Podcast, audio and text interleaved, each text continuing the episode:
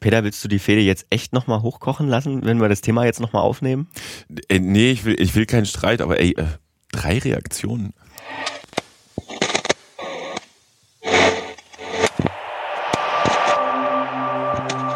Flurfunk, der Medienpodcast aus Dresden. Hallo und herzlich willkommen, liebe Hörerinnen und Hörer, zum Flurfunk Podcast Folge Nummer, ach, auch egal, 37. Am Mikrofon heute Lukas Görlach, wie immer, immer noch Journalist und Podcaster und auf der anderen Seite Peter Stavovi. Das ist fies, dass du immer kürzer wirst und mir dann hinterher vorwirfst. Ich mache so lange Vorstellungen. Äh, Journalist, äh, Medienberater, Blogger, Flurfunk-Blogger. Und wir reden in unseren Podcast-Folgen über die Medienentwicklung in Mitteldeutschland, manchmal auch überregional. Was gibt es Neues? So, worüber reden wir heute, Lukas? Ja, kurzer Überblick ähm, über eine Forderung, die wir aufgestellt haben, um eine Fehde beizulegen. Wir fordern eine Million Euro für jeden Lokal-TV-Sender. Ja, äh, wir sprechen kurz über die Übernahme äh, von Bauer Media. Ähm, die haben die Mitteldeutsche Zeitung, äh, kaufen die dort. Wir hatten es in der letzten Folge schon kurz angerissen. Ich habe einen neuen Podcast gestartet und der ist jetzt online. Ja, und dann haben wir noch die Rubrik, worüber wir noch hätten reden können, die wir immer haben. Bevor es losgeht, machen wir wie immer mal kurz Werbung. Wenn euch der Flurfunk-Podcast gefällt, dann hat der Peter Stavovi ein tolles Modell eingerichtet, wie ihr uns unterstützen könnt. Wir haben für Sie, meine Damen und Herren, drei Angebote, wie Sie uns bei Steady unterstützen können. Das ist ein Abo-Modell. Sie können 2,49 Euro abschließen, wenn Sie nicht viel Geld zur Verfügung haben und uns damit unterstützen. Darüber freuen wir uns. Für qualitätsbewusste 4 Euro im Monat und für Leute, die das Angebot institutionell nutzen, das bezieht sich auch auf den Blog, sind es dann 15 Euro im Monat. Wir brauchen Ihr Geld, damit wir hochwertigen Medienjournalismus aus Mitteldeutschland produzieren können. Sehr schön gesagt. Und jetzt aber weiter mit der Folge.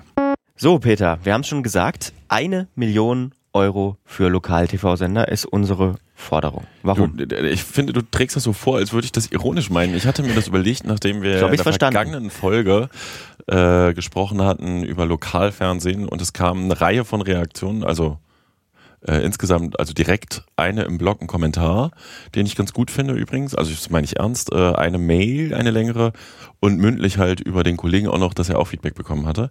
Drei. Ähm, und äh, dann hatten wir darüber gesprochen, ob wir das Thema nochmal aufgreifen und tatsächlich ähm, ich habe, du, du, nennst es Fede, ne? Mhm. wir wollen, ich, das kam ja auch, ich habe gar keine Lust auf den Streit und will das auch gar nicht. Also ne, Lokalfernsehen hat seine Berechtigung. Ich sehe die Forderung, dass Lokalfernsehen Geld bekommen sollte, öffentlich ähm, einerseits als schwierig an, das habe ich letztes Mal dargestellt, aber ich will die, die Arbeit, die dahinter steckt, die sich die Kolleginnen und Kollegen machen, die auf jeden Fall wertschätzen. So. Vielleicht nochmal ganz kurz, um die Leute abzuholen, die ähm, das nicht mehr ganz so gegenwärtig haben. Wir haben einen etwas flapsigen Kommentar äh, über Lokalfernsehen abgesetzt im Umfeld des Koalitionsvertrages. Daraufhin ähm, haben wir Rückmeldungen bekommen und haben uns einen Vertreter, Uwe Tschörner von Oberlausitz TV, eingeladen und äh, der hat uns ein bisschen was zu Lokalfernsehen erklärt und ihr habt euch ein bisschen gestritten. Nein, wir haben uns nicht gestritten. Wir mögen uns ja auch äh, nachher wie vorher, sondern wir haben einfach Positionen ausgetauscht und daraufhin gab es jetzt auch nochmal Reaktionen. Und bevor, das habe ich ja jetzt schon gesagt, ähm, da jetzt Missverständnisse auftauchen, ähm, meinetwegen können Lokal-TV-Sender ganz viel Geld bekommen. Nein, nicht nur meinetwegen, sondern ich fordere, dass jeder Lokal-TV-Sender eine Million Euro bekommt, weil ähm, das ist jetzt tatsächlich ein bisschen piesakend, danach löst sich ja das lokaljournalistische Problem, wenn die ganz viel Geld haben, oder? Weiß ich nicht. Ja, so, aber also vielleicht ist es tatsächlich mal ein Gedanke wert, darauf rumzudenken, was wäre denn anders, weil ich will zwei, drei Sachen noch einwerfen, weil das auch als Argumente kam. Das eine erstmal, das kam so ein bisschen mündlich an. Nein, der Flurfunk ist kein journalistisch, lokaljournalistisches Angebot, oh Gott, ein freudscher Versprecher, mhm. ähm, sondern ein Special Interest Angebot und folglich sehe ich mich nicht im Wettbewerb, zum Beispiel um öffentliche Gelder, die würde ich gar nicht haben wollen und finde auch nicht, dass sie verdient sind. Dann ist aber übrigens schon der Anknüpfungspunkt. Angenommen, es gäbe öffentliche Gelder, würde dann auch jeder piefige Blog, der lokal alle Kosmetiksalons der Stadt porträtiert, mhm. ist das schon Journalismus, der förderungswürdig ist oder nicht?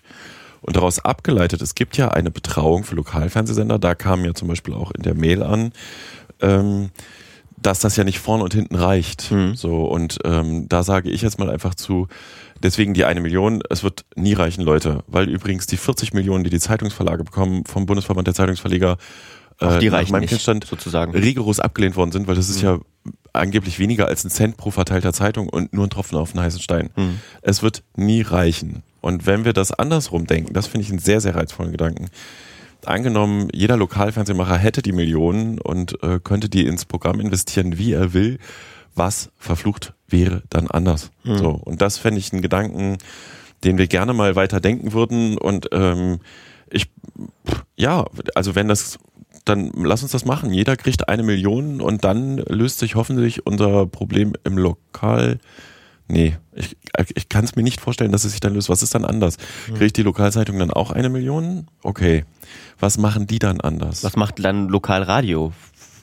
Müssen ja auch eine Million kriegen im Prinzip. Ja, na gut, also und, Und denen geht's ja aber eigentlich ganz gut. ist natürlich, natürlich muss man einen Modus finden, das werden die Kollegen jetzt sagen, äh, wie das Geld verteilt wird, aber ähm, tatsächlich ist ja so, dass die, die Betrauung, die es gibt seitens des Gesetzgebers in Sachsen, du kannst dir technische Verbreitung fördern lassen, dafür musst du aber fünfmal die Woche Minimum und noch mehr äh, ein lokal journalistisches Nachrichtenangebot aufbereiten, wo halt uns ja dann jetzt wieder gespiegelt wurde, das ist so viel Arbeit, das lohnt sich nicht im Ansatz. Hm. Ähm, ja, was, was, was wäre denn der lo lokaljournalistische Mehrwert, den Nutzerinnen und Nutzer dann hätten? Und das Mhm. ist, glaube ich, die Frage, von der wir losdenken sollten. Und dann können wir meinetwegen auch über Geld nachdenken. Aber so. was wäre denn aus deiner Sicht was nutzerorientiert ist? Also was ist denn das Bedürfnis ähm, der Menschen? Also mit welchem Angebot kann man die Leute denn lokal erreichen? Ich würde das total gerne rausgeben an die Hörer, die Frage, weil ich habe die Antwort nicht. Ich kann dir erzählen, dass ich äh, tatsächlich früher die Lokalzeitung äh, konsumiert habe und Hm. geguckt habe, was ist tagespolitisch aktuell, was in meinen Themengebieten so, was passiert. Ähm, heute guckt man tatsächlich vermehrt, also ich bringe das andere Beispiel, wir kommen ja nachher noch ganz kurz drauf. Es gibt in Chemnitz jetzt einen Twitter-Account, der sich mit der OB-Wahl im Sommer beschäftigt. Die kuratieren und sagen in dem Interview, was ich im Fluffunk habe, ähm, ja, also wir haben im Umfeld wahnsinnig viele Leute, die Lokaljournalismus kaum noch konsumieren. Hm. So, denen bereiten wir das jetzt im Twitter auf. Hm. Ähm, wenn wir wüssten, Lukas, was äh, lokaljournalistisch gebraucht wird, dann könnten wir ein Startup gründen und würden wahrscheinlich ganz schnell äh, unter Umständen den Markt aufrollen. Mhm. Weil auch diese Diskussion kam ja in den Kommentaren. Ähm, niemand würde wahrscheinlich Abogeld bezahlen für Lokalfernsehen und niemand würde aber auch Abogeld bezahlen wahrscheinlich für den öffentlich-rechtlichen oder nur zum Teil. So. Mhm. Wobei ich den Vergleich nach wie vor übrigens extrem schwierig finde, aber ich, wir wollen ja keine Fehde. Ja, ich hatte ähm, nur noch zum Thema Lokaljournalismus den Tweet von Sven Wernicke, hattest du auch gesehen, ist ja auch Blogger. Ja. Ähm, der meinte, wofür ich 10, 10 Euro plus im Monat zahlen würde, Porträts, Interviews, Reportagen, wirklich relevante Neuigkeiten aus Dresden und Umgebung, Verzicht auf Meldungen typischer Presseagenturen, sachlich kompetente Berichterstattung und eine geile App. Hm. Ist das so schwer? Fragezeichen. Habe ich ja übrigens drunter geschrieben als Flurfunk, ja, fang endlich an, ne? Und er hat, glaube ich, ich habe sieben Likes dafür bekommen oder sowas. acht, acht. Acht inzwischen. Ähm, naja, das ist halt aber tatsächlich ja übrigens eine wirklich schwere Gratwanderung, da dann den richtigen Nerv zu treffen, dass auch ein äh, Kollege bei Twitter, ein Blogger sagt, ja, mache ich und Mhm. gleichzeitig, äh, ich sag mal, die Hausfrau, die zu Hause sitzt und manchmal Lokal-TV guckt oder der Lokalpolitiker, weißt Ja. du, also den Nerv zu treffen, also wenn das jemand schafft. Also ich muss ja sagen, ich bin ja auch Abonnent und also wieder Abonnent tatsächlich der ähm, von von von der sächsischen Zeitung, also nicht also von der Online-Ausgabe sächsische.de, seit die die online haben. Ich war früher auch mal Print und habe das abbestellt und so weiter. Und ich finde das Angebot eigentlich ziemlich gut für mich jetzt. Ähm, ich, ich mag das, aber großes Aber. Zum Beispiel da, da habe ich wieder drüber nachgedacht. Diese App, die fehlt mir. Also als der Spiegel jetzt sein sein Re-Release rausgehauen hat, habe ich habe ich wieder gemerkt, Mensch, wenn so eine App cool ist und wenn die gut strukturiert ist und gut funktioniert, ist das eine geile Sache. Und ich finde es richtig schade, dass das sächsische.de das nicht hat. Na, im Moment, also ich komme bei der Bewertung von sächsisch.de, ich bin auch Abonnent. Ähm, ich bin nicht so zufrieden, sag ich mal, Ja. mit dem, was, also für meine Bedürfnisse sind da offensichtlich andere. Ähm, ich, äh, ne, das heißt auch eine Wertschätzung trotzdem der Arbeit, die dahinter steckt. Äh, mir ist es viel zu werbelastig zwischenzeitlich, obwohl es Okay. mal anders versprochen war. Bei der App kann ich dir sagen, da würde ich dir als Berater von abraten, weil du hast einen weiteren Kanal, den du pflegen musst, ne, und du bereitest die Inhalte anders auf. Ist ein Heidenaufriss. Und deswegen würde ich aus journalistischer Sicht sagen, konzentriere dich auf die Webseite, das kannst du dir das Browserfenster auf dein Desktop hier auf dem Telefon installieren, gut ist. Ich So. glaube aber, ich glaube aber, da ist die, die Smartphone-Nutzungsgewohnheit ein bisschen eine andere. Also vielleicht muss ich dazu sagen, wie ich sächsische D ver verwende, ähm, warum das für mich funktioniert. Also ich habe einige deren, derer Newsletter abonniert, ähm, die ich ein ziemlich gutes Angebot finde, die aber ja mit dem Bezahlangebot nichts zu tun haben. Ja, wobei Zumindest du da, das eine das mit dem anderen ja flankierst, genau. ist ja und, und, und wenn dann eben, da sind dann interessante Meldungen zusammengefasst, kuratiert und ich habe dann eben Zugriff auf die Plus-Artikel.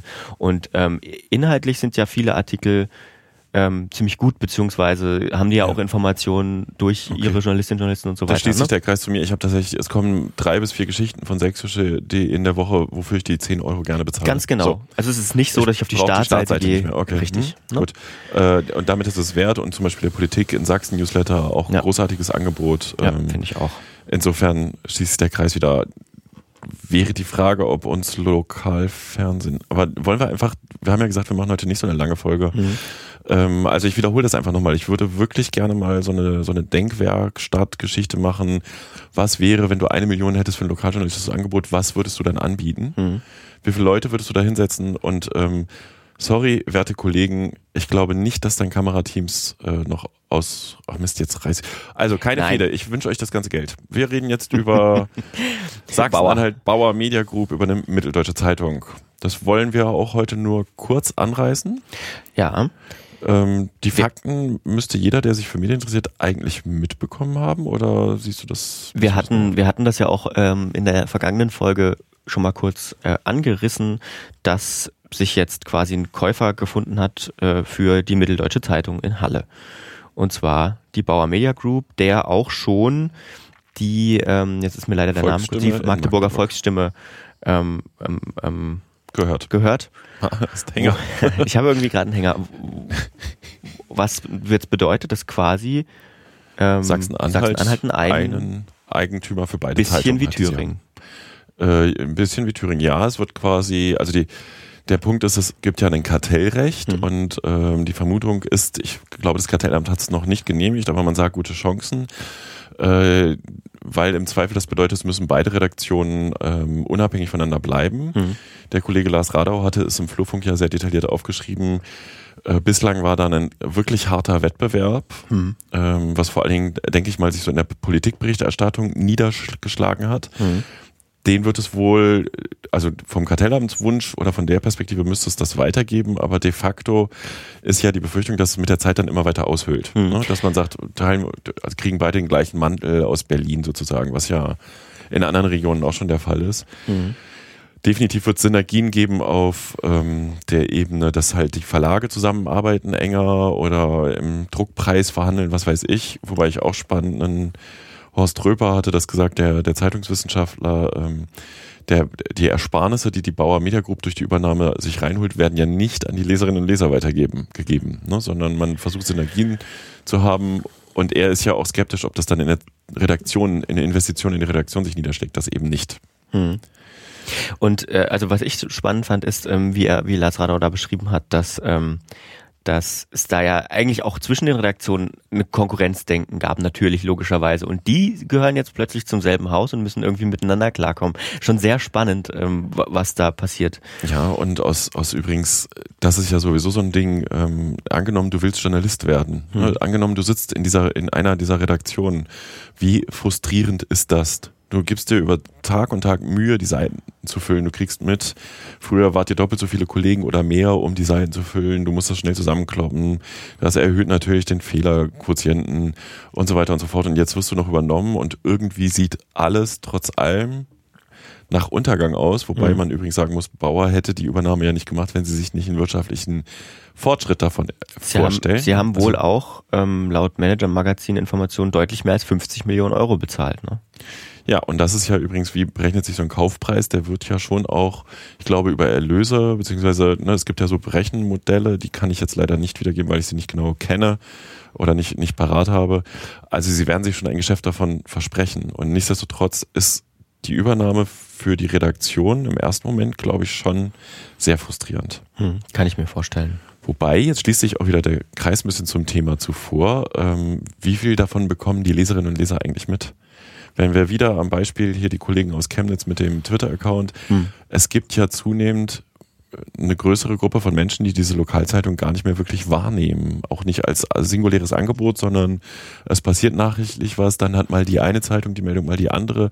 Das kriegst du bei Twitter, Facebook ja, mit. Genau. Ich, wir können nicht einschätzen, ist das jetzt die Mehrzahl der Bevölkerung? Ich glaube, gerade in der Wahrnehmung hier in Sachsen, dass Lokalzeitungen nach wie vor für die Politik maßgeblich sind, was die Themensetzung betrifft mhm. ne, und beziehungsweise die Themenbegleitung. Insofern sind Zeitungen nach wie vor sehr wichtig, aber was kommt beim einzelnen Leser, der einzelnen Leserin ja. an? Also ne, Auflagenzahlen, sowohl Volksstimme als auch die Mitteldeutsche Zeitung haben ungefähr 150.000 Exemplare als Auflage. Ähm, das ist schon eine Hausnummer, finde ich. Ja. Ist halt die Frage, wie wird die konsumiert? Also ich erlebe das schon, dass die Leute das noch lesen vor allem ältere Menschen. Aber du hast vollkommen recht. Für andere, für viele andere ähm, ist es einfach nur wieder ein Link äh, in Facebook, der im Zweifel noch nicht mal geöffnet wird, sondern nur die Überschrift gelesen wird. Ja, das, ähm, dieses Überschriften-Scannen, das beobachtet man ja auch bei sich selber. Das ist echt mega spannend. Also Fakt ist, 150.000 Auflage ist eine fette Hausnummer. Ist übrigens, wenn du pro Zeitungsabo 300 Euro im Jahr Umsatz rechnest, dann kannst mhm. du auf den Umsatz hochrechnen und wenn du das vergleichst zu sächsische.de oder LVZ oder freie Presse.de kosten online zwischen 7,50 Euro und 10 Euro wie viele Abonnenten brauchst du, um diese 300.000 im Jahr zusammenzubekommen? Ne? Also ja. du hast dann ähm, wesentlich mehr und die Zahlen sind halt noch nicht so, weswegen halt für die Verlage Print nach wie vor extrem wichtig ist, weil das ist der Geldbringer. Mhm. Ja, ähm, und gute Frage, wie sieht der Lokaljournalismus der Zukunft aus? Die Zeitung, muss man auch sagen, haben wir glaube ich auch schon mal thematisiert. Vor zehn Jahren war ja auch schon dieser Abgesang da, die Auflagen sind irgendwann zu Ende. Na, jetzt gibt es die aber schon nach wie vor zehn Jahre und ich habe irgendwann mal im Interview für den Funkturm, den Geschäftsführer der Zeitungsmediengruppe in Thüringen damals gefragt, äh, gibt es in zehn Jahren noch die Zeitung? Da hatte mhm. er gesagt, so weit planen wir nicht, aber man plant natürlich von Jahr zu Jahr mhm. und auch ein bisschen perspektivisch. Und da ist es eben nicht nächstes oder übernächstes Jahr zu Ende, sondern man guckt dann, wie sich die Zahlen entwickeln, wie sich der Markt entwickelt, manche rückläufigen Zahlen, gerade bei Abonnenten kannst du auffangen über Preiserhöhungen oder es kommt noch so ein, so ein Zusatzgeschäft dazu, etc. etc. Also ähm, es ist auch ein bisschen fies, auf der Ebene dann den Abgesang der Branche zu singen, weil es gibt sie schon noch ein paar Jahre. Mhm. Ja, ich denke also gerade dieses Thema ist vielleicht, äh, wenn das äh, Kartellamt denn zugestimmt haben sollte, ähm, können wir uns vielleicht noch mal ein bisschen eingehender darüber unterhalten und laden uns vielleicht auch mal jemanden ein, ähm, wo man äh, mit dem man darüber sprechen kann oder mit der man darüber sprechen ja. kann. So, und dann vielleicht sind ja Podcast die Zukunft des Lokaljournalismus, lieber Lukas. Ich hoffe, Sie sind ein Teil dessen. Du hast ein neues Podcast-Projekt, unser drittes Thema. Keine Jungpioniere. Genau, ich hatte es schon mal angerissen in der vergangenen Folge. Ähm, ich spreche mit Leuten in, äh, mit jüngeren Leuten, die die Wiedervereinigung entweder nicht mitbekommen haben, weil sie zu jung waren oder weil sie erst danach geboren worden sind. Quasi sozusagen die Nachwendekinder. Man nennt, glaube ich, die von 85 bis 95 oder 96 oder so nennt man so, wenn man so grob definieren will. Ähm, und ich stelle mir einfach die Frage, wie hat die DDR diese Leute trotzdem geprägt, obwohl sie eben keine Jungpioniere mehr waren. Vielleicht hören wir einfach mal ganz kurzen, einen ganz kurzen Ausschnitt vom Einstieg der ersten Folge, die nämlich jetzt öffentlich ist. Schlafwache saß die Erzieherin immer so in der Tür und hat geguckt. Ja, wie so ein Leuchtturm, weißt du, der nur einmal von links nach rechts. Und manchmal sind sie auch durchgegangen, durch die Reihen. Es ist jetzt Schlafenszeit und, und es wurde auch darauf geguckt, dass du die Augen auch zu hast. Also es ist wirklich wie Militärakademie.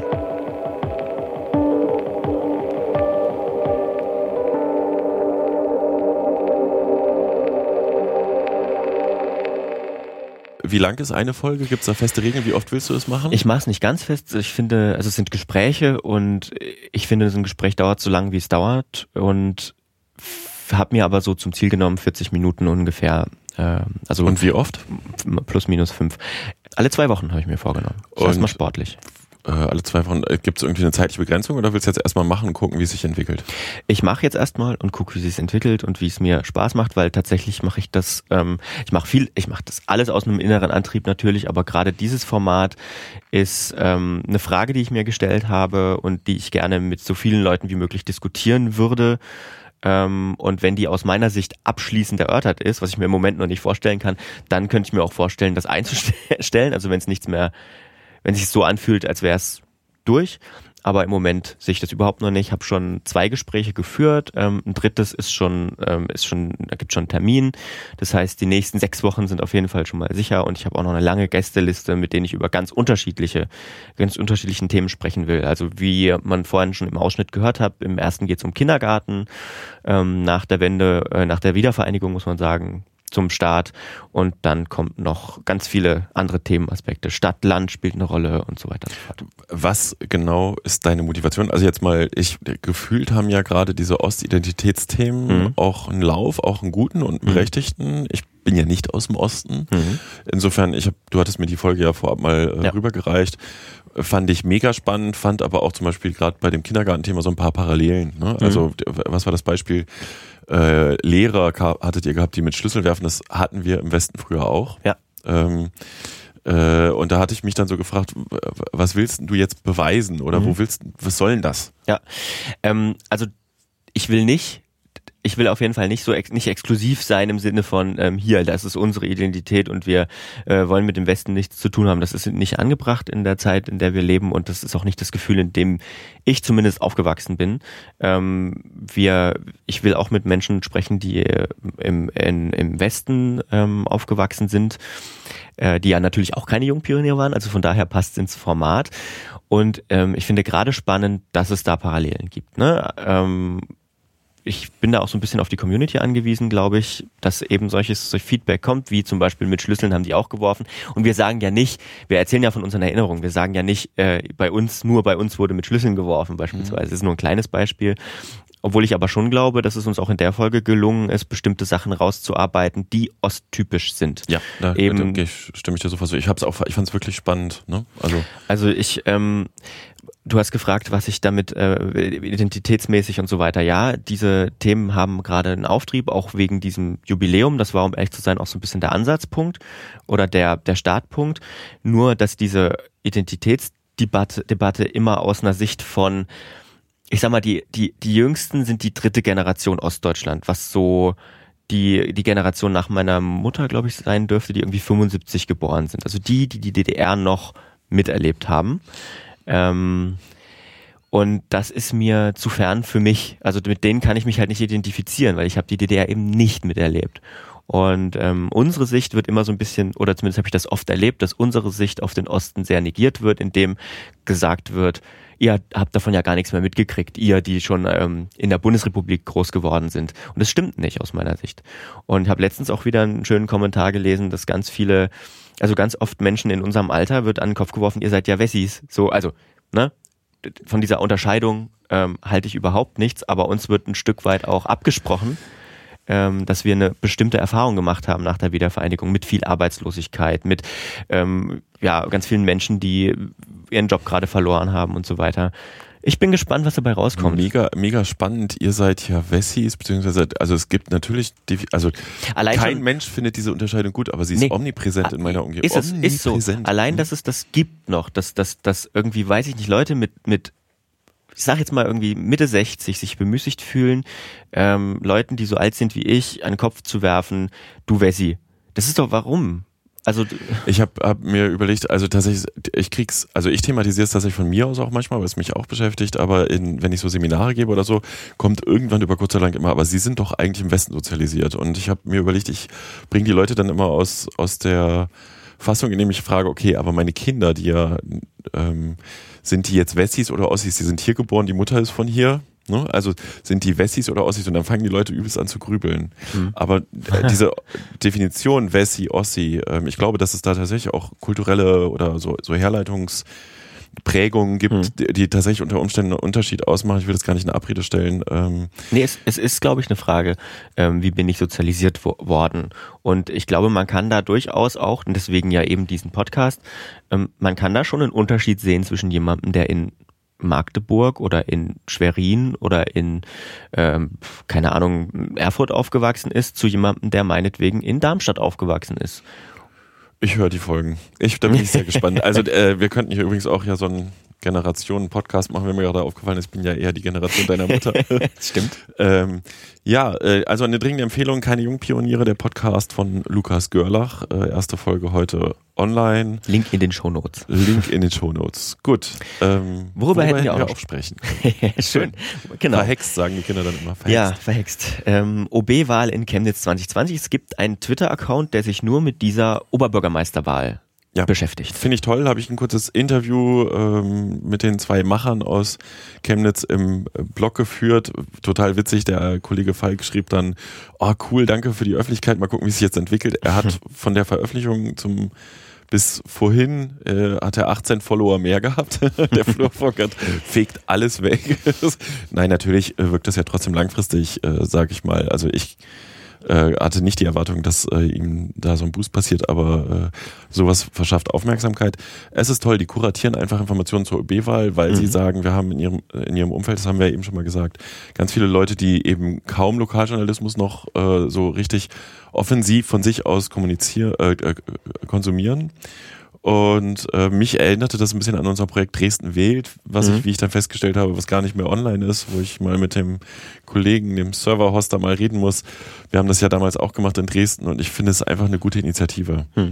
Und habe gedacht, dem gebe ich mal ein Forum. Also, äh, OB-Wahl in Chemnitz 2020 ist der Name des Accounts. Wenn man auf den Flurfunk klickt, ist das zwar hinter der Steady Paywall, aber der Account selber ist schon in den Anfangszeilen verlinkt, da kann man also draufklicken. Es gibt eine Personalie im MDR Landesfunkhaus Sachsen. Ähm, und zwar äh, eine ziemlich prominente. Ja, aus der medienpolitischen Sicht. Ne? Ja. Also wer in der Medienpolitik sich in dieser Medienlandschaft hier in Sachsen bewegt, der kennt Nico Nickel. Grüße Nico, ähm, Glückwunsch zu diesem äh, zu dieser Arbeitsentwicklung. Er wechselte in Landes, ins Landesfunkhaus Sachsen als Referent des Direktors für besondere Aufgaben. Damit wird er halt mit der Landesgruppe des Rundfunkrats zum Beispiel zu tun haben und andere Aufgaben übernehmen. Er kommt von der Regiocast, die ja äh, im Radiozentrum Leipzig äh, PSR und RSA betreiben und hat dort auch also ne, die, die Kommunikation geleitet und eben die Medienpolitik betreut. Ich hatte das als Top-Personal bezeichnet, weil einfach ähm, für mich damit auf der privaten Seite einer der zentralen, also der war auf jeder Veranstaltung, mhm. kennt jeden, konnte, wenn man mal, wenn ich so Einordnung hatte, habe ich ihn manchmal angerufen ähm, und ich finde das eine sehr spannende Entwicklung und bin sehr gespannt, äh, wer versucht, diese großen Fußstapfen auf der privaten Seite zu füllen mhm. und auch ein bisschen gespannt, was sich im Landesfunkhaus Sachsen so verändert.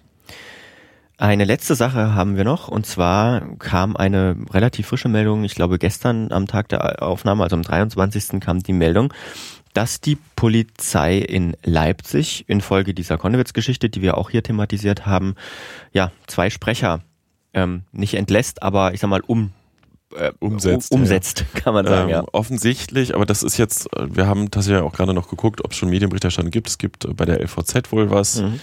Äh, die Tag 24 hat irgendwas kommentiert. Ähm, ist es tatsächlich wohl so, dass äh, nach dieser voreiligen Pressemitteilung, die auch vielfach von Medien übernommen wurde, dass es eine Notoperation gegeben habe an einem Polizisten, die dann keine Notoperation in der Form war wohl.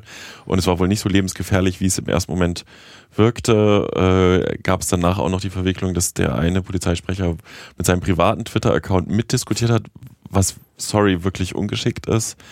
Ähm, und jetzt gibt's halt tatsächlich Personalverschiebung im Sprecherbereich in Leipzig. Ähm, ja, spannend. Wir bleiben dran, sage ich einfach mal. Äh, haben das jetzt hier angerissen, ohne ähm, tatsächlich die Energie gehabt haben, zu haben, selber zu recherchieren. Schauen wir mal, wie das weitergeht. Ja, vielleicht äh, ja in der nächsten Folge mehr. Ich finde, es war eine knackige Folge hier. Also auf ja. jeden Fall. Ich habe ja neulich gesagt bekommen äh, von jemandem, die hatte reingehört, ähm, Laber-Podcast. Das haben wir heute definitiv mal vermieden, hoffe ich. Ne? Hat trotzdem Spaß gemacht und wir hören uns dann in zwei Wochen wieder ungefähr, so Pi mal Daumen, mit anderen Themen, neuen Themen. Genau, und freuen uns immer über Feedback. Ne? Und alles Gute nach da draußen. Tschüss. Eine Einfachtonproduktion 2020.